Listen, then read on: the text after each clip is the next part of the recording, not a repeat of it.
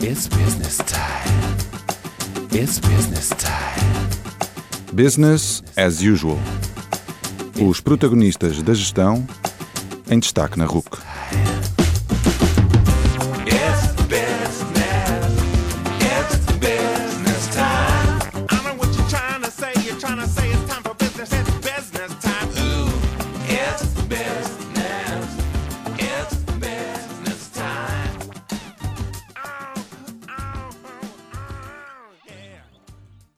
Boa noite e bem-vindos ao 50 Business as Usual. Meu nome é António Calheiros e hoje converso com Helena Gouveia, Country Marketing Manager ou, em português, Diretora de Marketing do IKEA, Portugal. Nesta conversa falamos sobre o percurso de já mais de uma década da Helena no IKEA, dos valores e cultura organizacional da IKEA que cativaram a Helena, dos vários desafios que ela tem assumido na empresa, das iniciativas de responsabilidade social da IKEA, das influências suecas e portuguesas na gestão de uma multinacional em Portugal, da publicidade da IKEA, especificamente do projeto recente das Bedtime Stories. Falamos ainda do crescimento das vendas online, agora na fase da pandemia, e de marketing de guerrilha. Finalizamos o programa conhecendo melhor os rituais da Helena e terminamos com a grelha fixa. Atentem!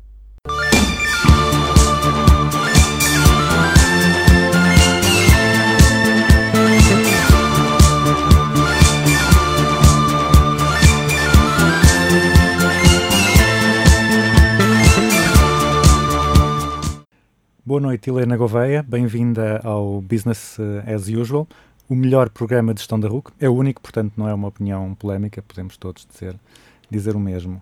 Helena, eu quero, quero começar por uma, por uma provocação.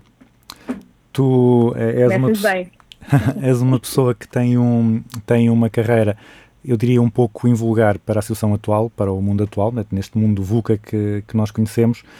Tu fazes parte de uma espécie em vias de extinção, que és uma pessoa que estás na mesma organização há mais de uma década. Tu estás eh, no IKEA desde Desde 2008. portanto, 2008, já 12 12, anos. 12, quase 13 anos. Exatamente. Portanto, sim. O que, o que não é, não, é cada vez eh, menos vulgar, pessoas fazerem carreiras tão longas numa, numa organização. Por isso eu perguntava-te eh, como é que começou esta aventura no IKEA e se, se quando começou tu, aquela famosa, calhar fizeram na, na entrevista aquela pergunta onde é que te vês daqui a 5 anos ou daqui a 10 anos e tu disseste que tu vias eh, a fazer carreira durante longo prazo no, no IKEA. Sim, sim. Essa era daquelas perguntas que me faziam quando eu terminei a, a minha licenciatura. Como é que te vês daqui? Era uma daquelas perguntas mais frequentes. O que é que te vês daqui a 5 ou 10 anos a fazer? E eu não tinha uma resposta. Ah, e fazia muita confusão não ter uma resposta. Porque eu queria hoje, eu queria andar a explorar o que é que eu vou fazer agora? Eu sei lá o que é que é fazer daqui a 10 anos. Depois, com o tempo, é que eu comecei a perceber a importância de teres um plano pessoal, ou seja, um plano de garantir que os teus sonhos tornam realidade. E acho que isso é muito importante, mesmo a nível profissional, nós garantimos que aqueles objetivos que temos, sejam os pessoais ou profissionais, têm que ter um plano para, para acontecer. Para te contar, eu também não era assim tão fiel ah, às empresas. Quando realmente terminei a licenciatura, andei a fazer muita coisa. Trabalhei um dia num hotel, trabalhei uns meses em algumas lojas de roupa, ah, trabalhei, fiz estágio na indústria do vidro, depois acabei por eh, trabalhar na banca e andei a experimentar. E, e eu posso dizer que andei a experimentar até a, a- a fazer aquilo que gostava menos, até, até descobrir aquilo que gostava muito de fazer, que é, que é trabalhar em marketing e comunicação. E, na verdade, a minha, a minha paixão por esta área eh, eh, consolidou-se, não só pela licenciatura de Publicidade e Marketing que tirei, mas pela experiência que tive a oportunidade de trabalhar na Accenture. Portanto, eu acredito que, apesar de todas as experiências profissionais que tive anteriormente, até numa Câmara Municipal também trabalhei, ah, eu adorei trabalhar, efetivamente, foi na Accenture que eu consegui ter uma escola à sério, de trabalhar uma marca global, de conseguir perceber o impacto da comunicação e do marketing em tudo aquilo que fazemos, e foi na Accenture que eu, de facto, ganhei esta paixão. Ah, tive lá dois anos, e depois senti este, esta necessidade, na altura havia uma, ainda havia uma distinção entre marketing de produto e marketing de serviços. Falava-se muito dessa, dessa separação. Eu acredito que hoje em dia uh, trabalhamos marketing de marcas e ponto final. A tangibilidade de um produto já não é assim tão relevante. Um, mas eu na altura tinha este desejo de trabalhar produto.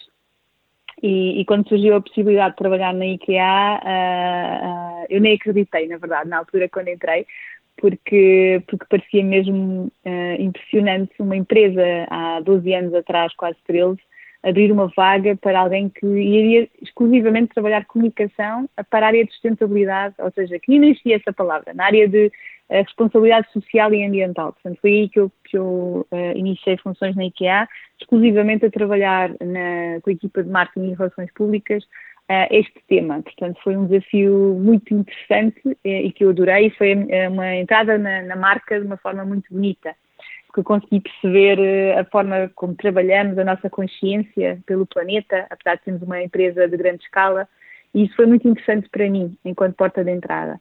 Agora, o que me diz de realmente de ser uma espécie de extinção, acho muita piada, nunca tinha pensado dessa forma, mas porque o que eu sinto é que eu nunca estive a fazer a mesma coisa nestes 12 anos. Portanto, eu uh, sou uma pessoa que não consegue viver em rotina e, portanto, eu preciso mesmo ter projetos diferentes. E eu tive uma média de dois anos em cada projeto, em cada, em cada função uh, dentro da, da marca a fazer coisas diferentes, a desenvolver, eh, lá está, como disse, esta parte social e ambiental. Depois saltei para a área de produtos exclusivamente, numa altura ainda não existiam influenciadores, uh, mas onde tínhamos, tínhamos um diálogo muito direto aberto com, com, a, com a imprensa, com os jornalistas. Depois uh, acabei por ficar responsável também pela parte toda de IKEA Family do CRM, que adorei, foi uma experiência uh, de grande mudança do ponto de vista profissional. Uh, depois saltei para a parte de publicidade pura e dura uh, e a partir daí a empresa também viu em mim o potencial para, para gerir uma equipa e para agarrar a, a, a, o departamento como um todo. Portanto, eu sinto que nestes 12 anos uh, não, não, não, não me acomodei, não fiquei parada numa marca, simplesmente quis fazer tanta coisa que nem dei pelo tempo passar.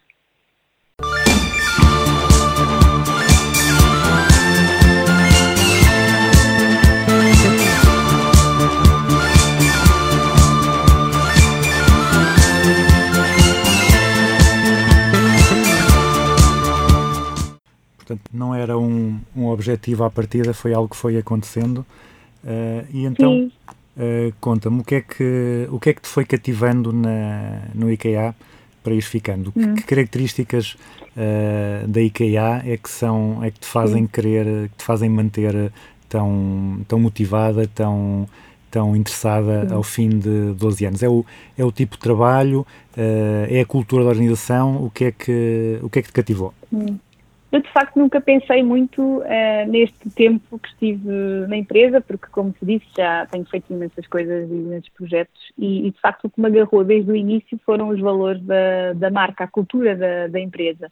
É a possibilidade de nós podermos, uh, num processo de seleção, ao invés de estarmos a olhar exclusivamente para as competências técnicas dos nossos colaboradores e, e a forma como, como recrutaram a mim, uh, passou muito mais por perceber se os meus valores uh, eram idênticos aos, aos, da cultura da empresa e só depois é que vamos à competência técnica. E muitas das vezes apostamos nas pessoas porque acreditamos que elas têm um potencial de crescimento e depois apoiamos-las com as competências técnicas se não as tiverem.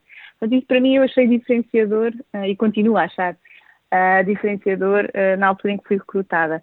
E depois todas as possibilidades que tenho tido de trabalhar uma, uma marca que é considerada uma love brand global, é uma marca que, que para além de ser uma love brand, produz conteúdos uh, riquíssimos do ponto de vista de, de, marketing, do ponto de vista global, mas também nos dá a liberdade de, a cada mercado sermos relevantes localmente e conseguimos então também desenvolver histórias, podemos contar histórias de portugueses, podemos contar histórias verdadeiras, podemos visitar a casa dos nossos portugueses e produzir conteúdo.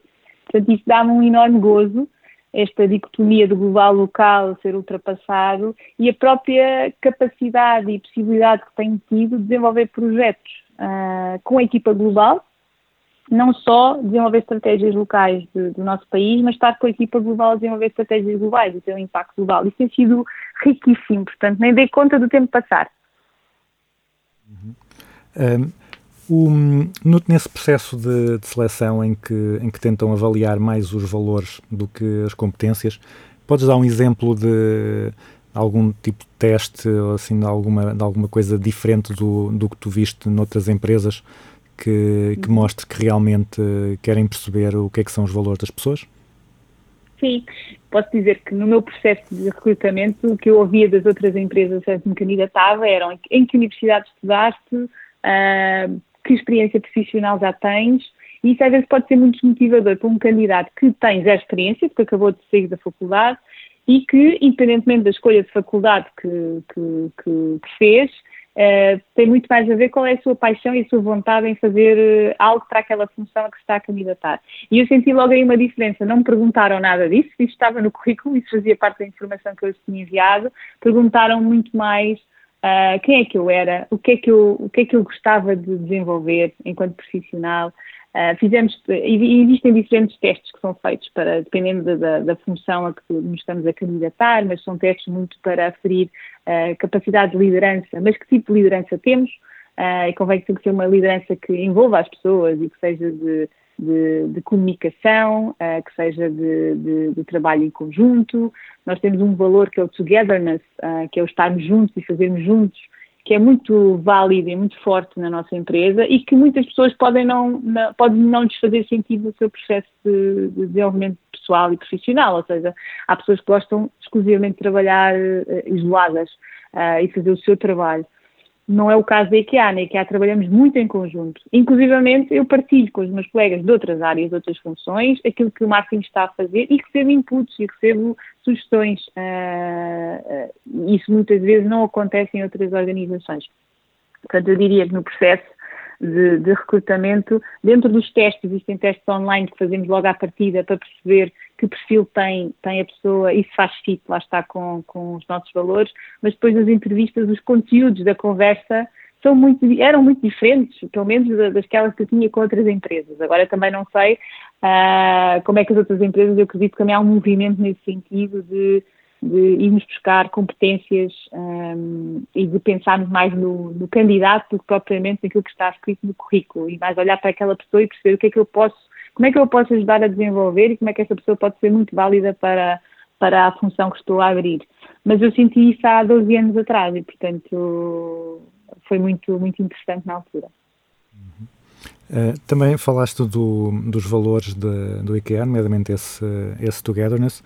Um, que outros valores, uh, já passaste por, por várias organizações, como disseste, que outros valores distinguem mais a IKEA das outras empresas por onde passaste?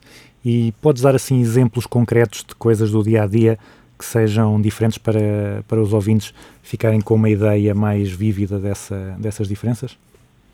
Sim, sim.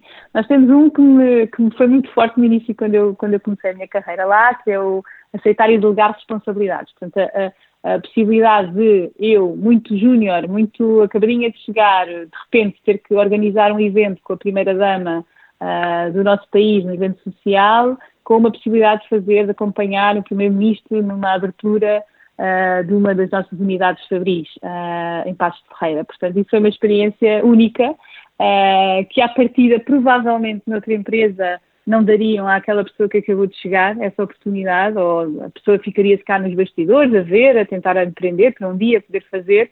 E no meu caso foi, Helena, acreditamos em ti, vais fazer um ótimo trabalho. E, portanto, isso à partida dá-nos uma força muito grande. Uh, outro que posso dar é a simplicidade. A simplicidade. Na IKEA tudo é simples, desde o manual de regras, da marca, de tipográfico quase, até, até a forma como comunicamos uh, e a simplicidade desde sempre, a forma como comunicamos uns com os outros. Tratamos todos por tu, não temos hierarquias, um, não existem gabinetes, trabalhamos todos num, num, Agora não é open space, agora estamos em casa, mas, mas trabalhamos de forma muito, muito informal e eu acho que este lado humanístico, este lado de olhar para o outro como, como igual, é, é muito presente na marca e, portanto, acompanhou-me desde sempre no meu, no meu percurso profissional.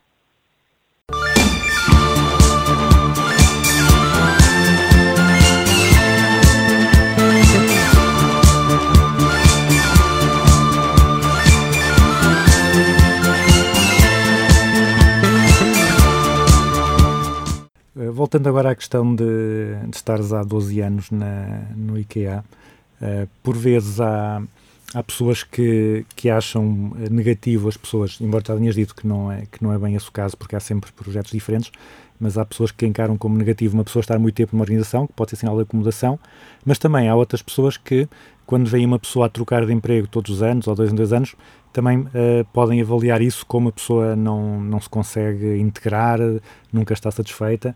Uh, no teu caso, uh, se tu estivesses a, a, olhar para um currículo de uma pessoa como tu, que está há 12 anos numa organização, o que é que tu achas que isso, que, que é que tu achas que isso transmite a alguém que esteja a pensar em, em recrutar?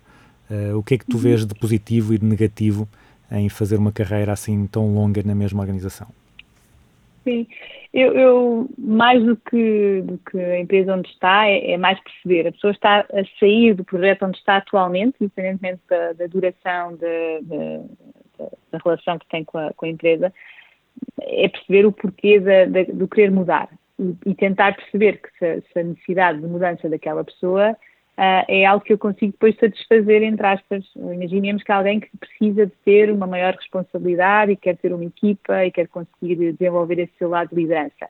Se eu perceber que a função não vai ter ninguém, não vai ter, vai ter que ser uma função uh, autónoma e que não vai ter uma equipa, eu tenho que, à partida, dar a entender que não vai fazer sentido esta mudança para já, porque eu não vou conseguir oferecer esta, é isso que a pessoa está a tentar procurar. Ou se a pessoa vê na marca uh, determinados, uh, tem determinadas ideias relacionadas com a marca e se eu perceber que a partida é totalmente diferente, aconselhar obviamente que, que se calhar este não é o projeto.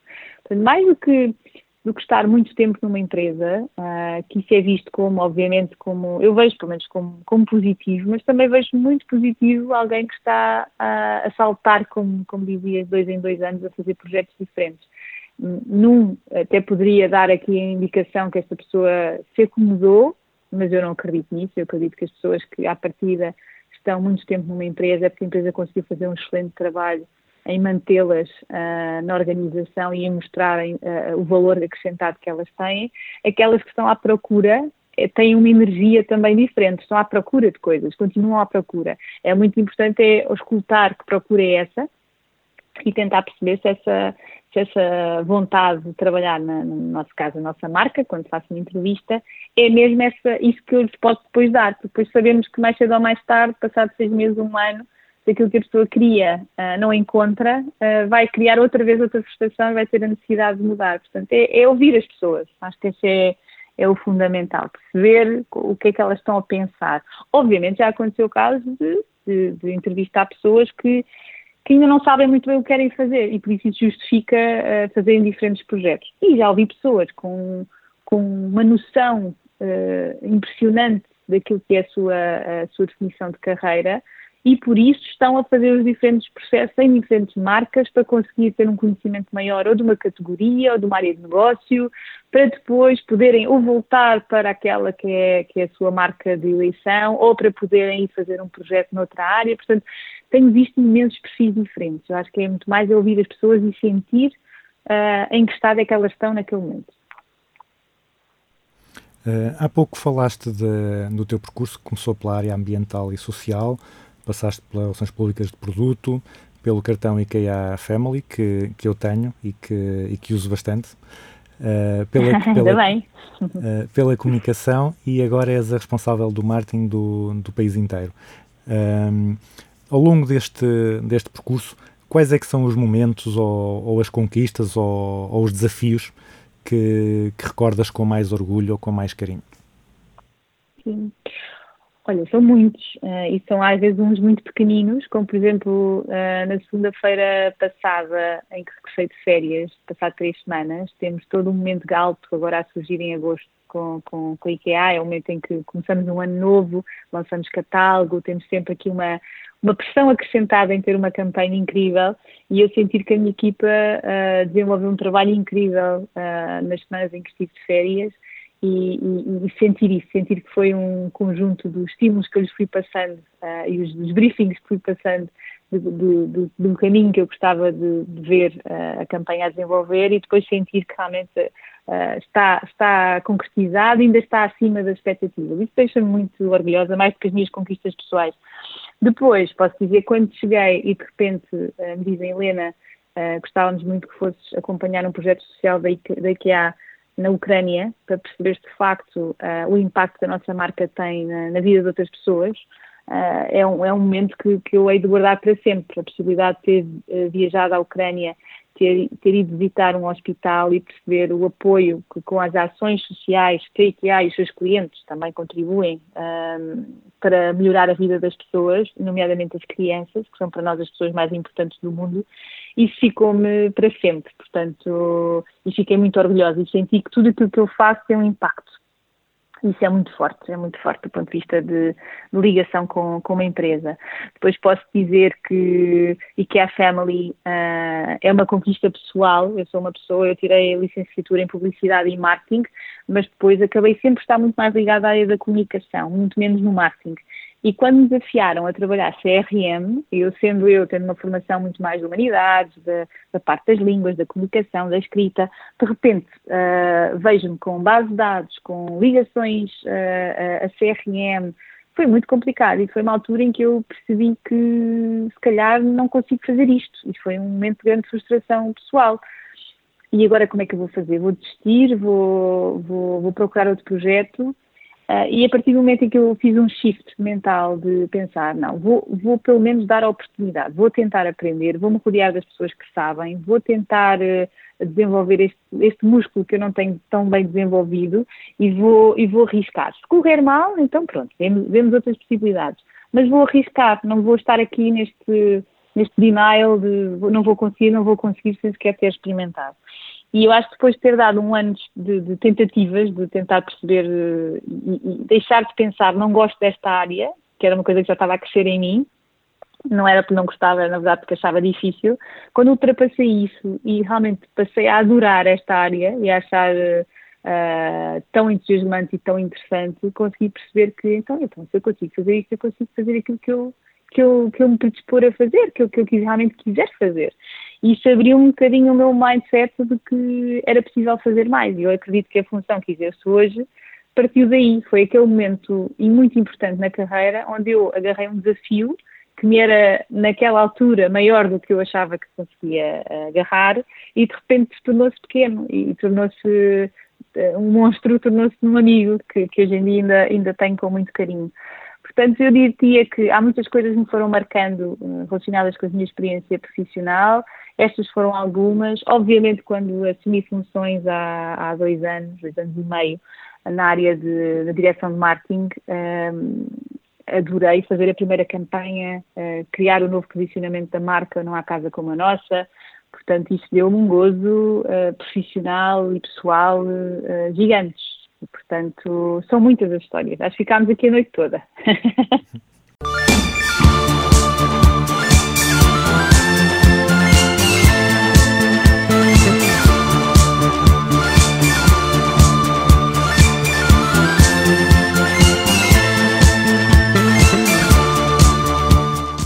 Outra, outro ponto em que eu já vi também, já consegui perceber o teu entusiasmo é com a, com a responsabilidade social, uh, onde tu começaste e ainda agora falaste no projeto com a, com a Ucrânia. Portanto, o, IKEA tem, é muito ativo a, a, esse nível. Anunciou há umas semanas que vai devolver até a ajuda do Estado no âmbito da, da pandemia Covid-19, cerca de 500 mil euros. Também pratica um salário de entrada mais alto do que o salário mínimo nacional.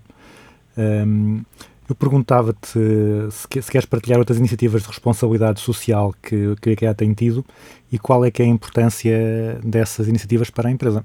Temos imensos. Uh, eu diria, eu começaria pelo que é interno. Nós temos um programa que é o Contigo, onde nós temos uma linha, um canal aberto uh, e, e, muito pessoal, muito, uh, obviamente, onde qualquer um de nós pode relatar algum, algum problema que esteja a viver em casa. Nós sabemos que a violência doméstica, por exemplo, é um tema em Portugal, infelizmente, ainda.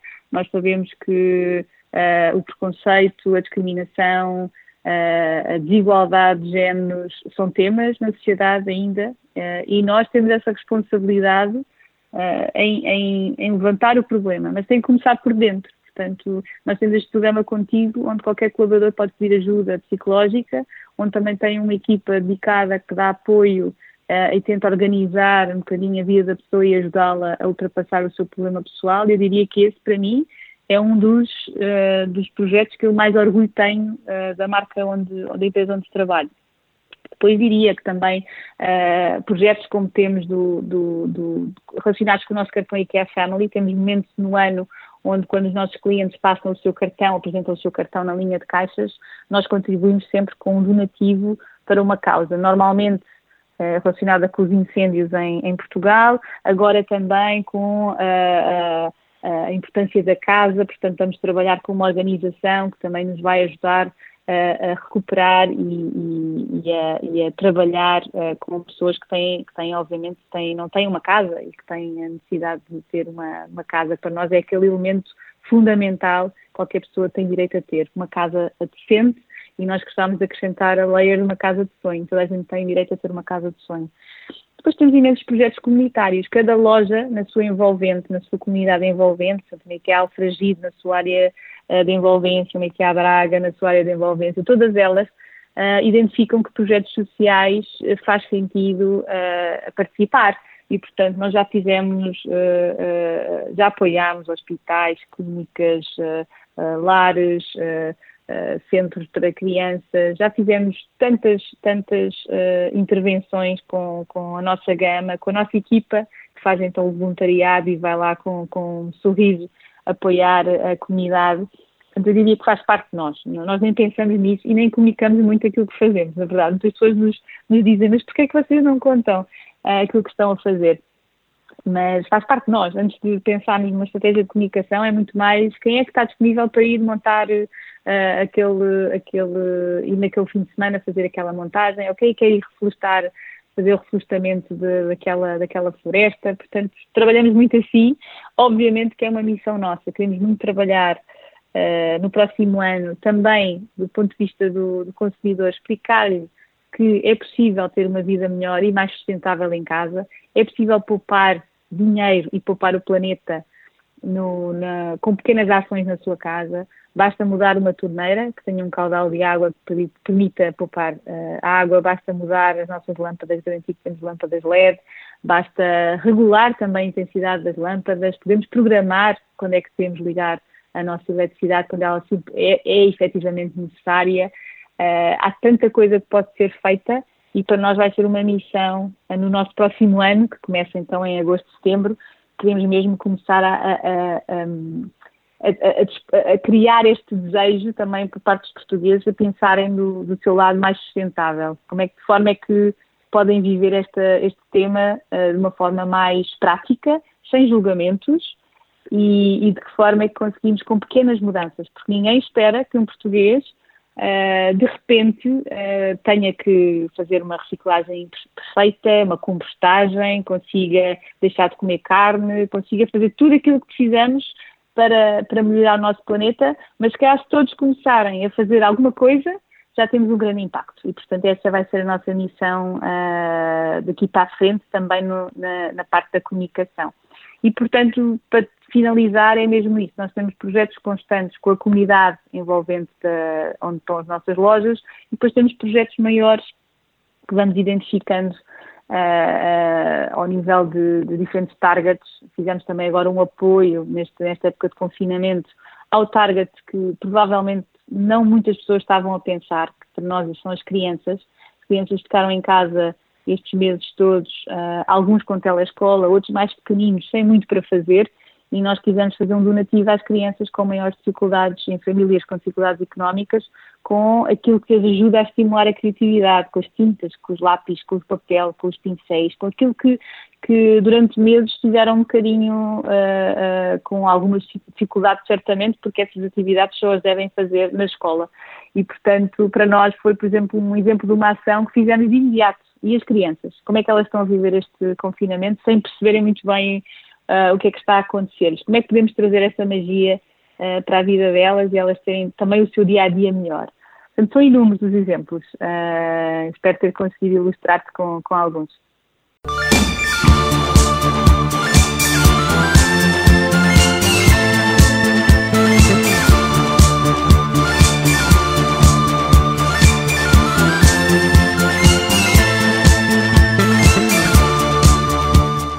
Há pouco estavas a falar de, da questão da, da, da- daquele jogo entre o local e o global na, na organização. Portanto, é uma multinacional, está em Portugal e há, há coisas que vêm da, da sede e há coisas que vocês fazem cá eh, em Portugal, há coisas que são específicas de cá.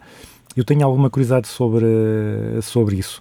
Um, não só no marketing, mas também no nível da, da gestão ou da, das práticas do, do dia a dia, das, da, da forma como lidam com as pessoas. Uh, o que é que tu, o que é que tu, e se calhar até tenhas notado mais isso ao início, o que é que é mais sueco uh, no IKEA e em que áreas da gestão é que, é que, há, é que há mais aportug, uh, aportuguesamento, ou seja, que, em que tu tens noção de que a IKEA portuguesa é mais diferente de, dos IKEAs dos outros países? Olha, o que é que é mais sueco? O sueco é o rigor, é, é o lado ético, é o lado de fazer certo, fazer bem. Isso é muito, muito visível desde o início, desde que entrei. O perceber que as coisas acontecem por uma razão, que tudo foi pensado, foi estudado, uh, de que temos sempre uma razão para aquele plano de negócio, que há sempre um fundamento de trás. Não é porque alguém decidiu que, uh, uh, não é porque o CEO decidiu que temos que ir para ali, não. Há um fundamento por trás de tudo aquilo que fazemos. Isso para mim é, deu-me uma estrutura muito saudável que, que valorizei desde sempre. O que é que é mais português? eu diria que é esta agilidade que os portugueses têm e que muito poucos mercados têm igual. E nós somos muito valorizados pela, pela IKEA na Suécia, pelo aquilo que Portugal, com uma equipa obviamente mais reduzida do que outros mercados, como os Estados Unidos, uma Rússia, etc., consegue fazer. Uh, e nós, com os nossos recursos mais limitados, temos um, um potencial e um, um capital de, de sonhos e desejos que depois tornam realidade de uma forma muito ágil. Portanto, toda esta experiência também de confinamento que tivemos, nós de repente tivemos que parar tudo e redefinir a forma de trabalhar. Não tínhamos, obviamente, uma estrutura gigante para conseguirmos dar resposta uh, a tudo aquilo que estava a acontecer, ou então ter, ter um plano de ação desenvolvido de uma forma em que, em que obviamente, uh, precisaríamos dessa agilidade. E enquanto alguns mercados já demoraram algum tempo a adaptar-se a esta situação, nós rapidamente, de um dia para o outro, já estávamos a ter uh, processos diferentes, uh, organização de equipas de forma diferente, tomada de decisões ao dia. Essa agilidade eu vejo como um grande benefício. E, e, a, e a, empresa a nível global olha muito para nós e, e valoriza imenso o trabalho que, que, que, estamos a fazer. A mesma coisa com o nosso constante investimento em baixar preços no nosso país. Porquê? Porque nós acreditamos que temos que garantir que qualquer pessoa, independentemente do salário que tenha, uh, consiga comprar na IKEA. Portanto, nós estamos constantemente a olhar para o português ao fim do mês, qual é o seu saving de, de, uh, de, de a sua poupança, do ponto de vista depois de ter, ter investido em todos os seus básicos necessários, como a alimentação, a educação, uh, água, luz, etc., o que é que fica no fim do mês para poder investir na sua casa. E se nós sentimos que existem alguns targets que ainda não estão a conseguir comprar na IKEA, nós temos então que perceber uh, como é que conseguimos reduzir ainda mais os preços. E este esforço que temos feito, tanto do ponto de vista de dar este empowerment às pessoas, que é ok para ti sonhares com uma casa de sonhos, independentemente de ganhar o salário mínimo, um salário médio ou um salário alto, Uh, isso foi toda a nossa campanha, nosso movimento, todos temos direito ao design, até o momento em que uh, conseguimos de facto reduzir preços também e percebemos o impacto que isso tem depois na vida das pessoas. E, portanto, isso é algo que é visto uh, lá fora como tão positivo e tivemos o mundo inteiro a vir visitar-nos este ano e a perceber todos os movimentos que nós, enquanto país, tínhamos feito e a tirarem fotografias, a pedirem os fecheiros dos filmes, dos conceitos para, para tentarem recriar no seu mercado de forma relevante. Portanto, eu diria que temos o melhor de dois mundos. Temos o lado organizado, estruturado, sueco e temos a agilidade portuguesa. Uhum. Uh, e em, em, termos de coisas mais do marketing operacional, uh, por exemplo, o catálogo, novos produtos uh, são, são lançados no mundo todo e chegam a Portugal vocês aqui estudam o, estudam o, público para perceber que tipo de, de, produtos fazem mais sentido. Na comunicação, as mensagens, eh, há temas eh, do IKEA mundial que são, que são comunicados eh, ao mesmo tempo em todo o mundo ou adaptam bastante as mensagens a cada mercado nacional ou especificamente ao, ao português? Sim, nós temos, nós temos um plano de negócio global seja, nós sabemos enquanto grupo onde estamos inseridos, o nosso grupo de retalho, o grupo INCA, onde a maior parte das lojas IKEA uh, fazem parte, nós sabemos uh, qual é o plano, onde, para onde é que todos queremos ir. Uh, enquanto, enquanto conjunto de 30 mercados. Mas depois, para chegarmos lá, temos que adaptar esse, esse, plano à nossa realidade local. Este exemplo que eu dei, que nós chamamos internamente de affordability, da possibilidade de dar produtos acessíveis ao nosso mercado, é muito específico de Portugal, porque nós sentimos desde o início que é um tema uh, que era muito importante garantir, porque é, é a missão da nossa marca. Né? O nosso fundador criou esta marca para garantir que pessoas com, que tenham um salário baixo consigam comprar peças de design. Portanto, esse é todo o conceito da marca. E nós não podemos fugir a isso, na verdade, é a nossa missão. Portanto, ao fazermos isso, conseguimos criar um movimento em que mais países perceberam que, de facto, este era um tema importante em qualquer um dos mercados onde estamos inseridos e, e acabaram por agarrar esse, esse tema também para eles. Depois, do ponto de vista operacional, e, e, olhando mais para as comunicações de marketing, o catálogo é uma peça global, mas é uma peça global construída com o input de todos. Nós o que fazemos em cada mercado é, é, é, é analisar as, as, nossas, as nossas, os nossos lares, as nossas famílias, nós fazemos visitas à casa das pessoas. Portanto, nós todos os anos uh, um grande grupo de, de colaboradores IKEA em todas as lojas, em todas as áreas do país, visitam uh, inúmeras casas, fazemos isto repetitivamente todos os anos, e vamos visitar pessoas que não têm qualquer relação com a IKEA, a não ser de consumidor, e, e, vamos abrir gavetas, as pessoas não estão à espera do que estamos a fazer, acham que só vamos ver a casa, vamos ver dimensões, vamos ver como é que estão a decorar o espaço, mas a nós preocupa-nos muito mais quais são os dilemas, quais são os problemas que as pessoas têm em casa. As gavetas estão arrumadas, há sempre aquela gaveta do hall de entrada que está muito desorganizada, ou aquela gaveta que tem tudo e não tem nada. Um, e esses, todos esses inputs que nós recolhemos, uh, nós enviamos e partilhamos com as nossas equipas de desenvolvimento de produto que estão na Suécia, porque os designers e os product developers uh, estão a trabalhar uh, nesse sentido. Recebem todos esses inputs e depois vão desenvolver produtos específicos para resolver esses, esses, esses problemas. depois, obviamente, existem alterações, mudanças e, e, e produtos que são diferentes de mercado para mercado no nosso caso, quando, quando iniciámos, quando abrimos lojas em 2004, as pessoas sentiram muita falta do lençol de cima, porque as camas da Suécia não usam lençol de cima, só temos um lençol de baixo e depois temos uma capa de edredão que funciona como lençol.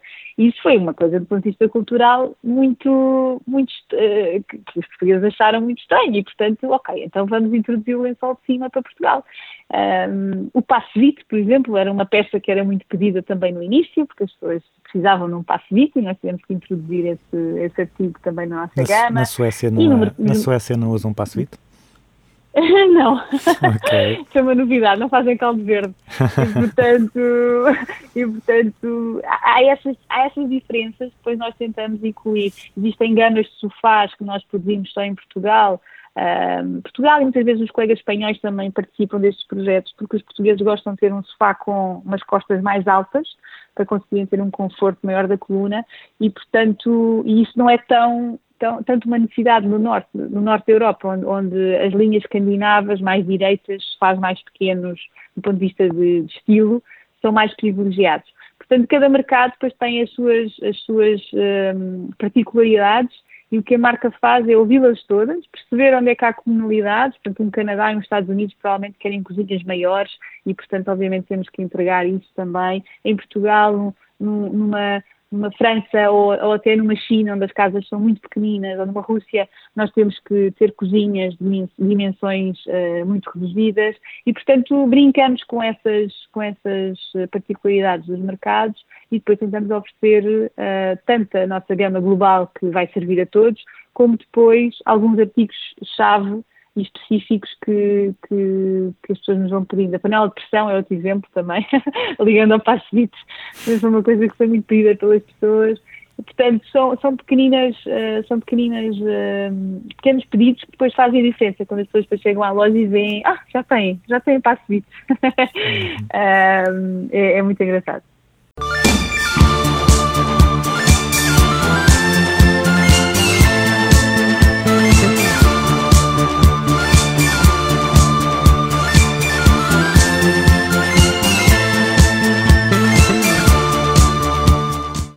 IKEA também tem, é conhecido por ter publicidades muito, muito interessantes, muito, muito apelativas.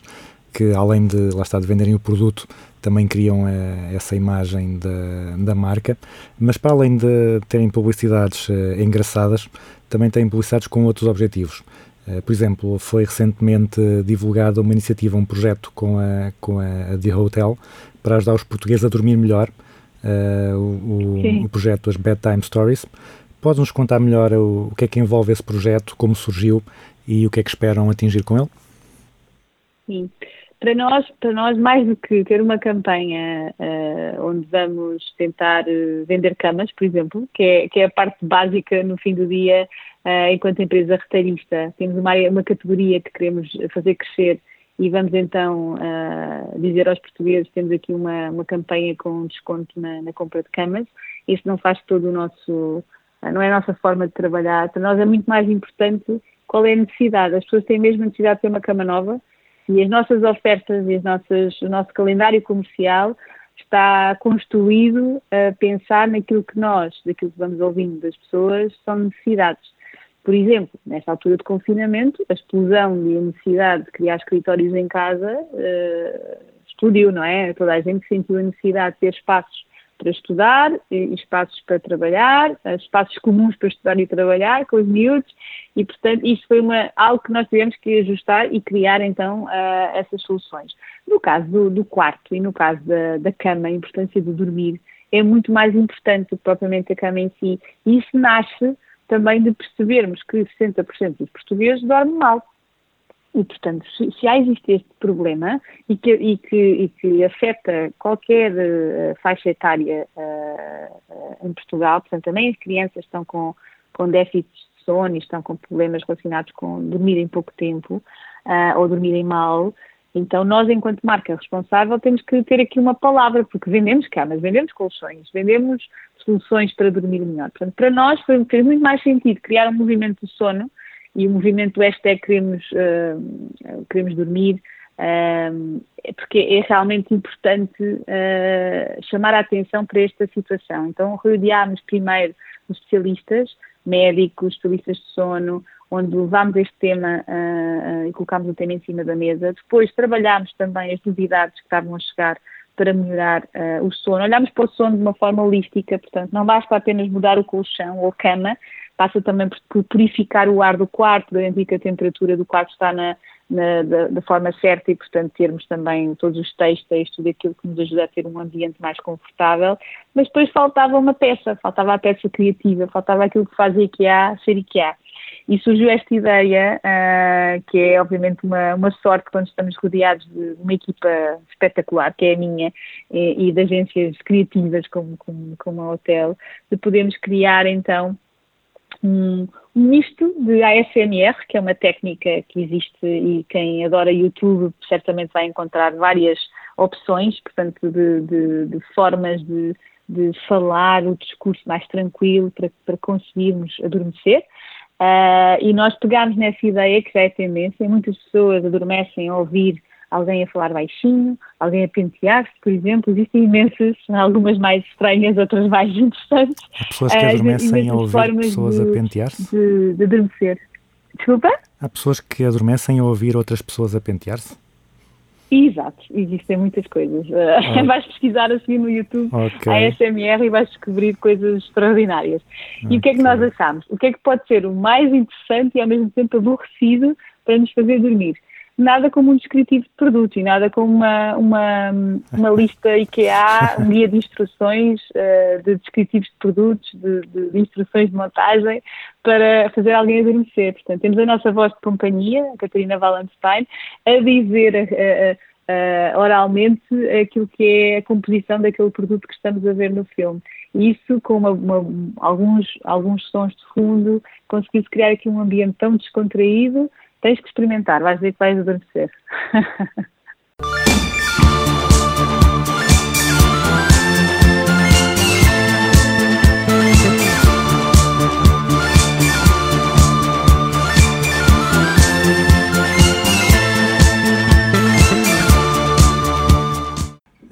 Estavas a falar do, do confinamento e da, das necessidades que, que criou e uma da- das necessidades ou uma das mudanças foi que as pessoas não podiam ir a- fisicamente à loja do, do IKEA e que isso deve ter, deve ter eh, criado uma grande pressão sobre, sobre as vossas entregas e se calhar obrigou esse vosso o canal de distribuição, o, ca- o canal online, a um esforço que se calhar eventualmente estaria planeado reforçá-lo, mas que nunca, nunca este, a este nível. E também estiveste há, há pouco tempo numa mesa redonda sobre o e-commerce.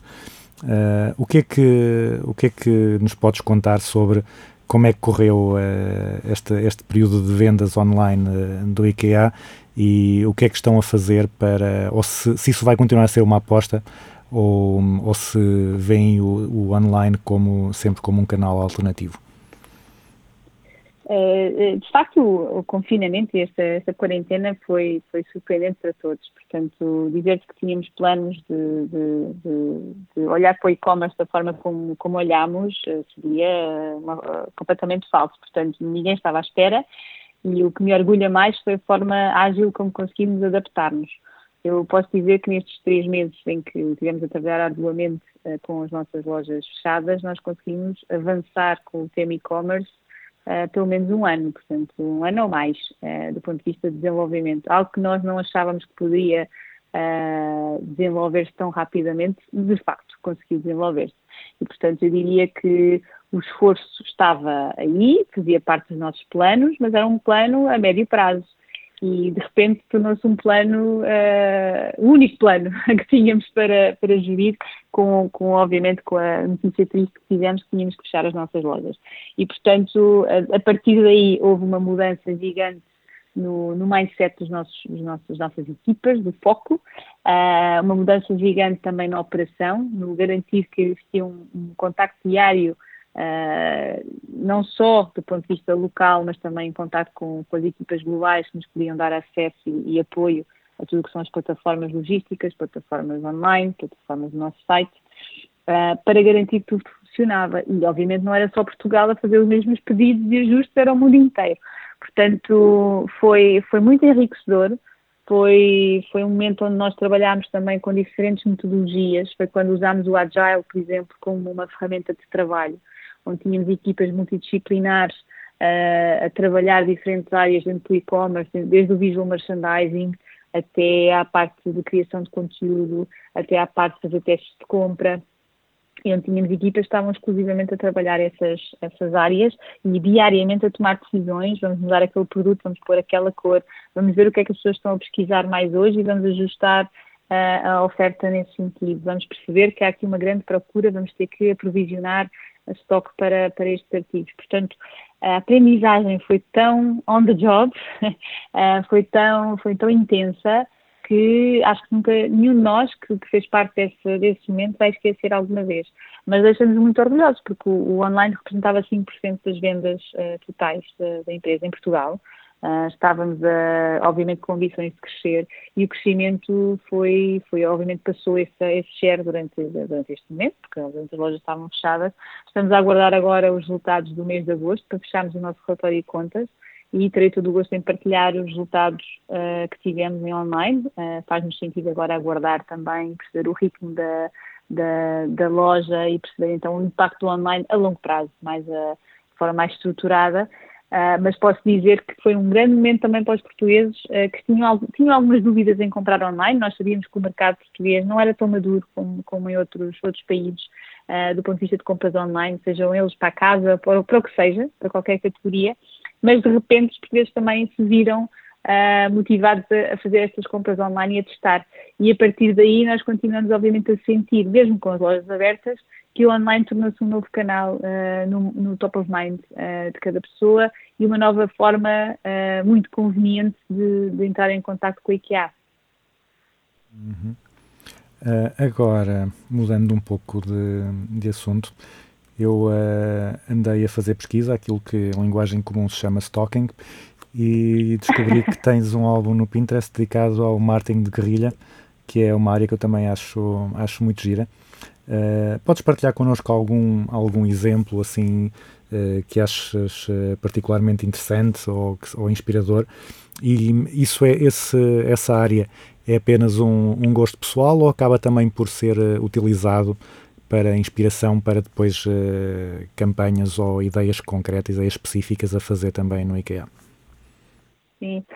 O Martin de Rilha é, é- eu também adoro, e por isso é, lá está. É, é ser curioso ter ido ao meu Pinterest, eh, mas é muito engraçado, de facto, eh, porque aí consegues perceber de facto quais são os gostos da pessoa e o que é que a pessoa eh, acaba por acompanhar. E, e gosto imenso de Martin de Rilha pela liberdade, entre aspas, que nos transmite. Ou seja, não é uma coisa que é estanque, está fechada a um formato, não é um formato de 30 segundos de TV, nem é um formato de MUPI de rua, é, é a multiplicidade de coisas que podemos fazer muito fora da caixa e que nos permitem expor a marca e mostrar o que a marca é às pessoas de uma forma muito mais criativa. Portanto, obviamente tenho muita paixão por essa área e daí ah, gostar de colecionar tudo o que se faz de bom ah, aí pelo mundo.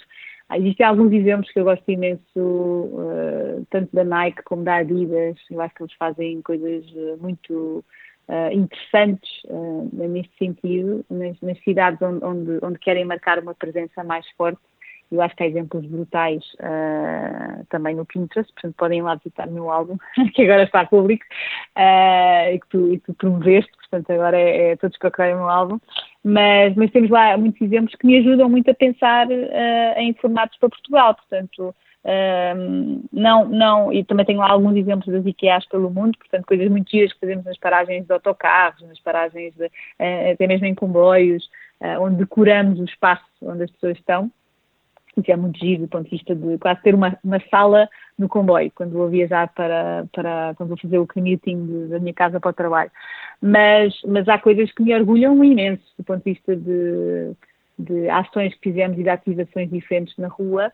Um grande exemplo foi o que nós chamámos Sofa In. Nós tivemos, fizemos um cinema ao ar livre na Praça do Cocio, ah, com 100 sofás nossos ah, e, e fizemos a exibição de um filme sueco, que à partida achávamos que poderia não ser um sucesso, não era um filme mainstream, mas enchemos a praça, ah, foi um momento maravilhoso, onde sentimos que as pessoas estavam a interagir marca- com a marca de uma forma incrível. Fizemos o hotel ah, no Jardim da Estrela, onde as pessoas puderam dormir no jardim e conseguiram ter uma experiência, também um concerto ao ar livre, puderam dormir e aproveitar ah, o tal sonho de uma noite de verão e conseguimos realmente ter dar, proporcionar essa experiência às pessoas e portanto vamos, gostamos imenso dessa área, gostamos imenso. Obviamente agora temos algumas limitações com este contexto em que vivemos, tínhamos alguns planos agora para agosto e setembro, Uh, mas tivemos que transformá-los em ativações digitais nessa fase, porque obviamente a segurança está em primeiro lugar e queremos garantir que qualquer experiência seja vivida dessa forma, com segurança. Mas é algo que me inspira e muitíssimo, porque as marcas só são feitas uh, se tiverem esta magia. Uh, se não tiverem, não são marcas, são, são produtos que estão à venda numa, numa, numa estante. Portanto, o que nós queremos é de facto uh, passar este valor que a marca tem, que nos torna diferentes de, da outra que está ao lado. E isso é para mim muito, muito importante.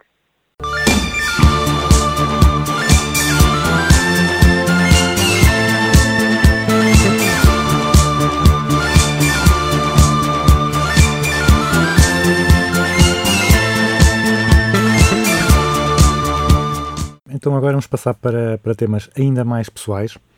Um, e, o, e, a primeira pergunta é como é que é um dia normal na tua vida? E aqui podes também falar da, das diferenças entre o que era antes do confinamento e depois o que é que mudou com o confinamento. É, mudou o cenário, portanto, mudou que estou em casa, estou a trabalhar de casa, obviamente de vez em quando já vou ao escritório e já, já tenho algumas reuniões no escritório, uh, mas assumidamente estamos a trabalhar de casa até também organizarmos o nosso escritório. De outra forma, queremos olhar para o escritório agora como um escritório do futuro que tem, tem obviamente, todo, todas as, as, questões de segurança resolvidas, isso, isso já está, mas agora estamos a olhar também para o escritório de outra forma, isso é muito interessante, o que é que é o escritório que faz sentido nos dias de hoje e não ficarmos presos nas convenções. Portanto, para já, eu tento ter um, um, um, dia a dia muito parecido com o que tinha antes. Tento acordar bastante cedo, eu sou uma pessoa muito de, de acordar cedo. Uh, até o que é mais, que é, o que é, que é, brinca muito comigo. O que é que é isso, muito cedo? muito cedo. Em momentos extremos, onde eu quero fazer tudo o que eu gosto de fazer antes de começar a trabalhar, gosto de meditar, gosto de fazer desporto, gosto de ler, pode, pode começar às 5 da manhã, porque eu gosto muito de ter esta rotina de fazer tudo aquilo que eu gosto uh, e ocupar o meu dia com muitas tarefas que me dão prazer e depois vou começar a trabalhar, que é outra coisa que eu adoro, mas já, já fiz aqui, já vou com a bagagem muito uh, positiva de já ter feito imensas coisas. Também gosto de aproveitar o silêncio, tenho dois filhos e de manhã é dos momentos mais privilegiados, onde eu acordo, obviamente já com energia, não é como à noite em que estou provavelmente cansada, acordo com muita energia e tenho aquele silêncio só para mim, portanto isso é maravilhoso. Uh, tento fazer então a mesma rotina em casa, dedicar um bocadinho de tempo a mim, às minhas coisas, e só depois é que ligo o computador. Mas começo sempre a trabalhar por volta das 8 da manhã, uh, tal como fazia no escritório, Uh, tenho uma semana muito metódica também na forma de trabalhar. Eu gosto de reservar as segundas e terças-feiras uh, às reuniões e status com a equipa para garantir que todos têm o apoio necessário, estão comigo e estão a partilhar também aquilo que estão a desenvolver. E depois o resto da semana está focado naquilo que são os projetos mais de longo prazo, onde eu trabalho naquilo que, obviamente, é, são as prioridades do, do futuro. Depois uh, tento sempre às 5 da tarde desligar o meu computador Uh, nem sempre conseguimos, obviamente, mas uh, posso dizer que sou muito teimosa e às 5 da tarde então vou-me dedicar a outro lado que é ser mãe uh, e que é estar o, mais, o mais tempo possível dedicado a esse, esse também projeto pessoal e tenho obviamente tenho um filho com 8 anos e outro com 4 anos e eles precisam obviamente de, dos pais e, e tento ter esse, esse ritmo. Portanto, eu diria que o dia a dia está muito parecido, Uh, obviamente que agora é mais fluido no sentido em que eu agora estou aqui contigo a dar uma entrevista, estou num, num quarto com a porta fechada, daqui a bocadinho o meu filho pode entrar e pode dizer que é brincar. e isso obviamente não acontecia no escritório. Pois como é que lidamos com estes, com estes temas? Isso tem sido o maior, o desafio maior, acredito, uh, para mim, para muitos pais, tem sido gerir este dia, uh, dia a dia desta forma.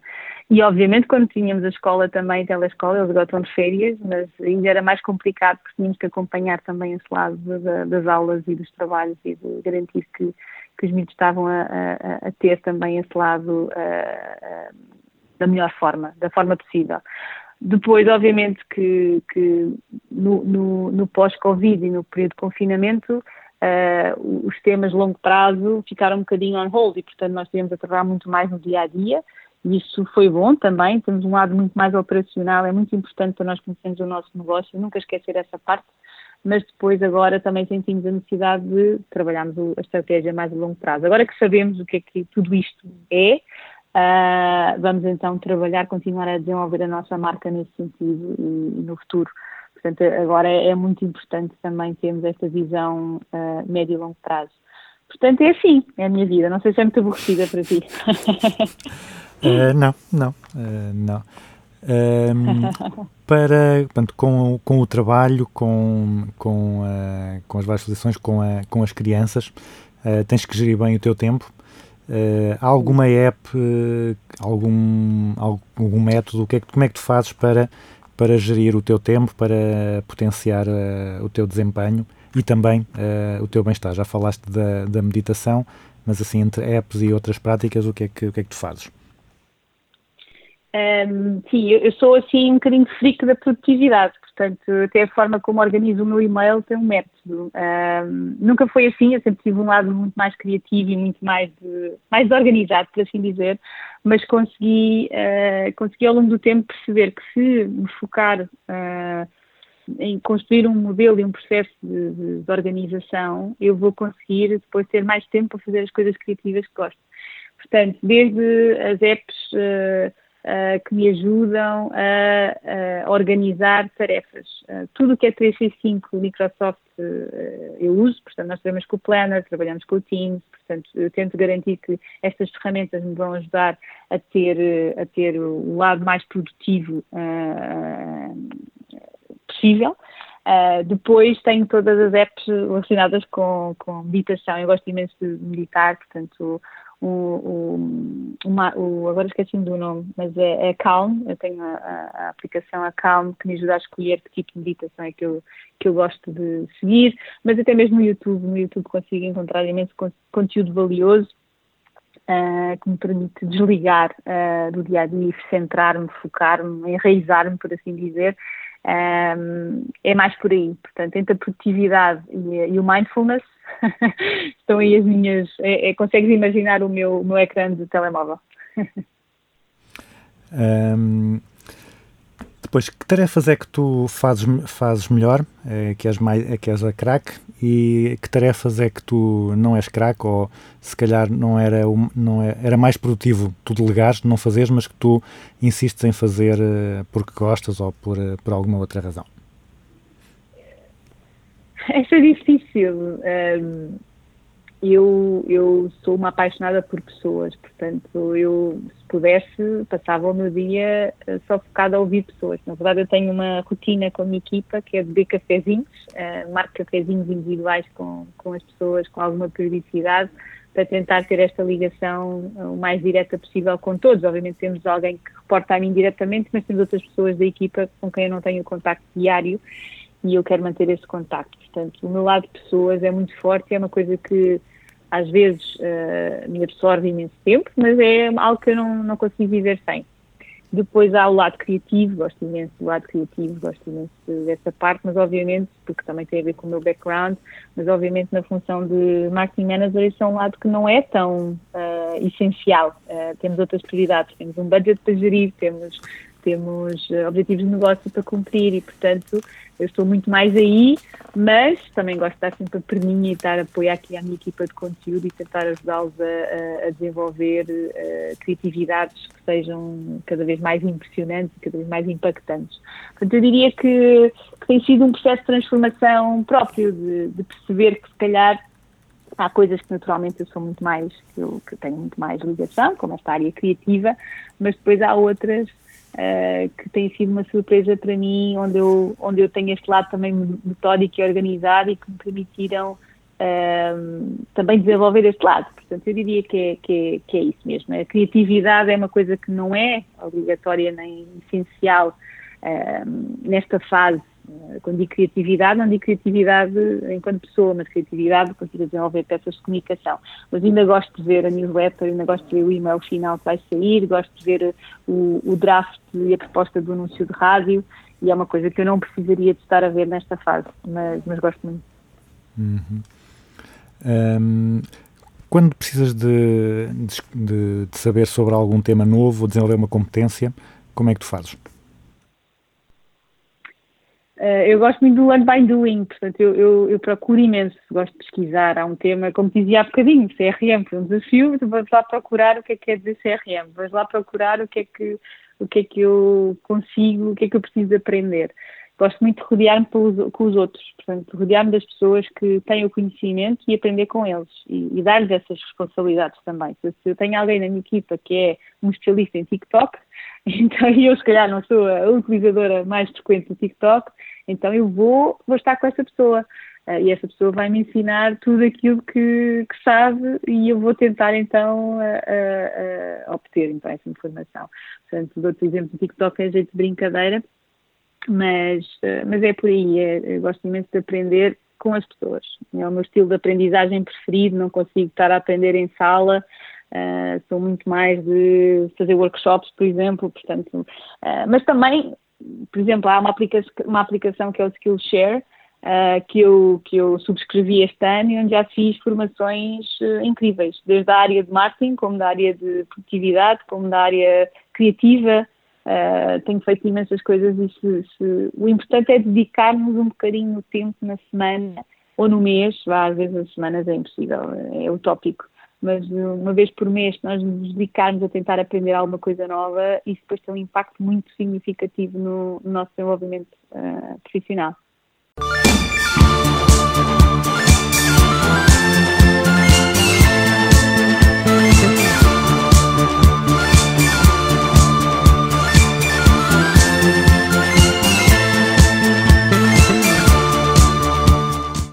Finalmente chegamos ao, ao à, à- fase final do programa, que é o que eu chamo a grelha fixa, que são as perguntas que são iguais para todos os convidados, que os estrangeiros chamam eh, Rapid Fire Question, portanto, perguntas de, de resposta rápida.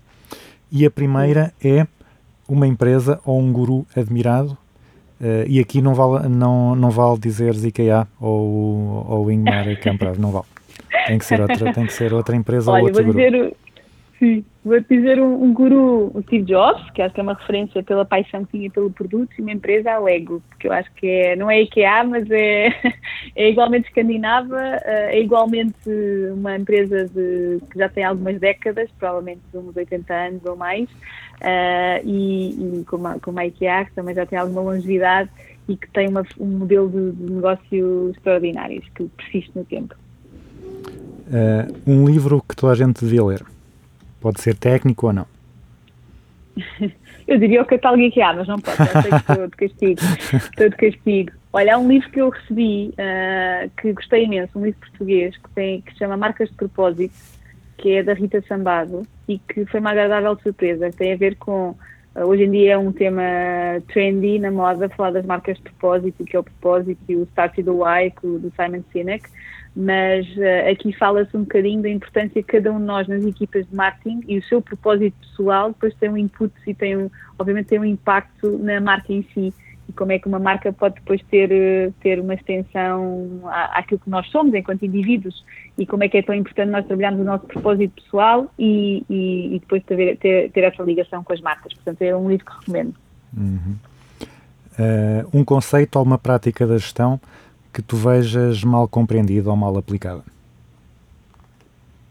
Um conceito ou prática de gestão que eu mal compreendido ou mal aplicado. É difícil. Ehm, Um, um exemplo é aquilo do- das pessoas acharem que o marketing é só publicidade, não é? Portanto, isso é, um, é uma. Ah, sim, esse, é um grande Mas exemplo. há, mas é há um, outro, é um, há é um outro assim que há outro que, que te irrita, entre aspas, que, que notes que Sim.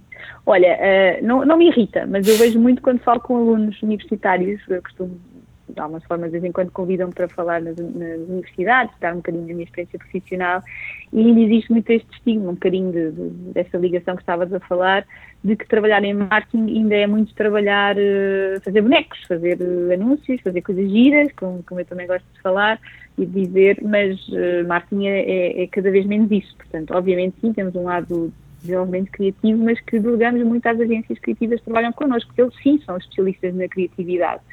Ahm, do nosso lado é muito importante nós compreendermos o consumidor. Eu acho que esse, esse lado ainda tem que ser mais trabalhado, provavelmente nas universidades, de que forma é que os alunos conseguem eh, distinguir eh, as duas coisas. O que é que é um trabalho criativo e o que é que é um trabalho de marketing. Um, e a importância do marketing na organização também é algo que muitas vezes é colocado como uh, superficial ou menos interessante ou menos relevante para o negócio e, e a minha experiência e a marca onde trabalho dizem o contrário, que, que obviamente que o impacto do marketing no negócio é, é, é muito relevante. Eh, e um conceito ou uma prática da gestão sobre o qual tenhas mudado de ideias. Que sei lá, há uns anos não achasses piada e agora achas que é importante, ou vice-versa, ou que, que antes não, não aplicasse e agora apliques, ou antes eh, aplicavas e agora deixaste de, de- de valorizar. Sim, sim. Olha, é engraçado porque nós, nós eh, trabalhamos muitas SWOTs eh, quando estudamos marketing, por exemplo, e é, e é uma coisa que, eu, que nós usamos sempre também. Fazemos SWOTs no, nosso, no nosso dia a dia, mas não fazemos SWOTs, isso também numa conversa que tive com, com um aluno. Ahm, não fazemos SWOTs como na universidade aprendemos, ou seja, não, não é, não é o, o modelo eh, que, que usamos sempre para tudo. Eu faço muito mais SWOT hoje em dia, quando desenvolvemos planos de negócio totais, ou seja, nem estou no plano de marketing em si, estamos no plano de negócio, e, e, de facto é, é uma coisa que na altura eu vinha com esta ideia que tudo é uma SWOT, não é? Temos sempre fazer SWOTs para as coisas, mas na verdade a SWOT começa antes, vem antes. O plano de marketing já vem com uma SWOT feita, já sabemos para onde vamos e já sabemos o que é que temos que corrigir.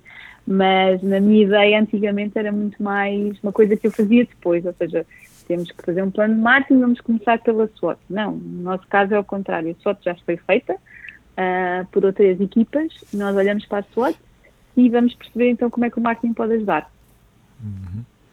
Uh, agora calha bem, porque estavas a falar no, nas suas interações com estudantes de gestão. Uh, se nós colocássemos um cartaz à entrada ou à saída de todas as faculdades de gestão do país, com uma mensagem, com um conselho para, para os estudantes, qual é que achas que devia ser essa mensagem ou esse conselho?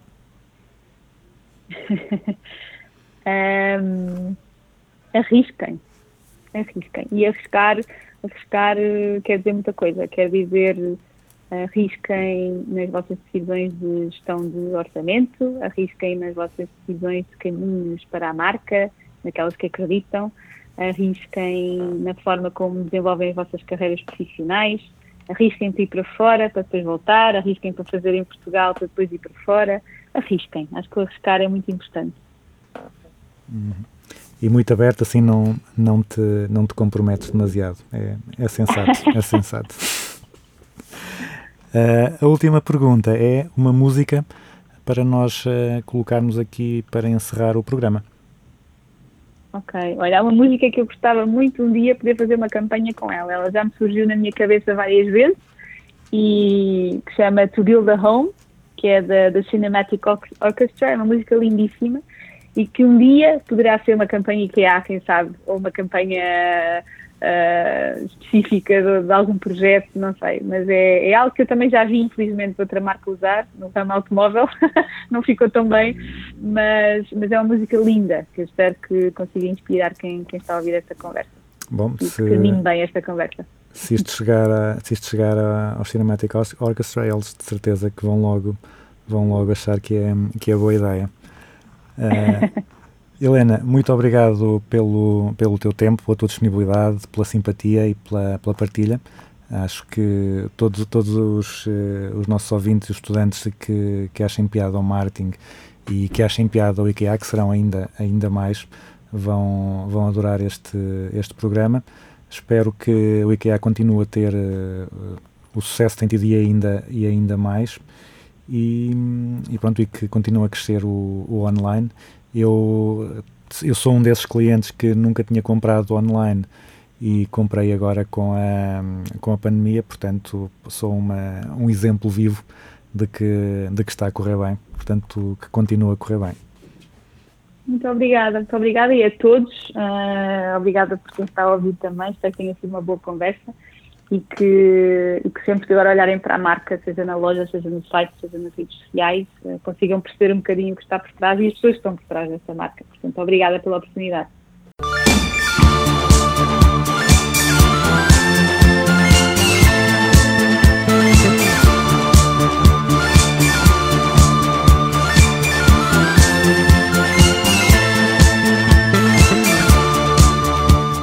E assim concluímos o 50 Business as Usual, uma conversa sobre marketing e sobre o IKEA, que aposto que todos os ouvintes já visitaram e de onde terão alguma peça de mobiliário. Nós voltamos para a semana. Fiquem com Cinematic Orchestra e Build a Home.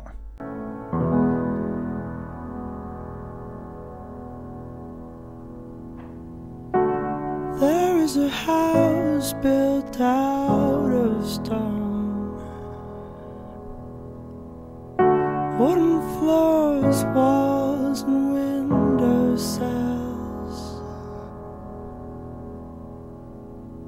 Tables and chairs warmed by all of the dust. This is a place where I don't feel alone. This is a place where I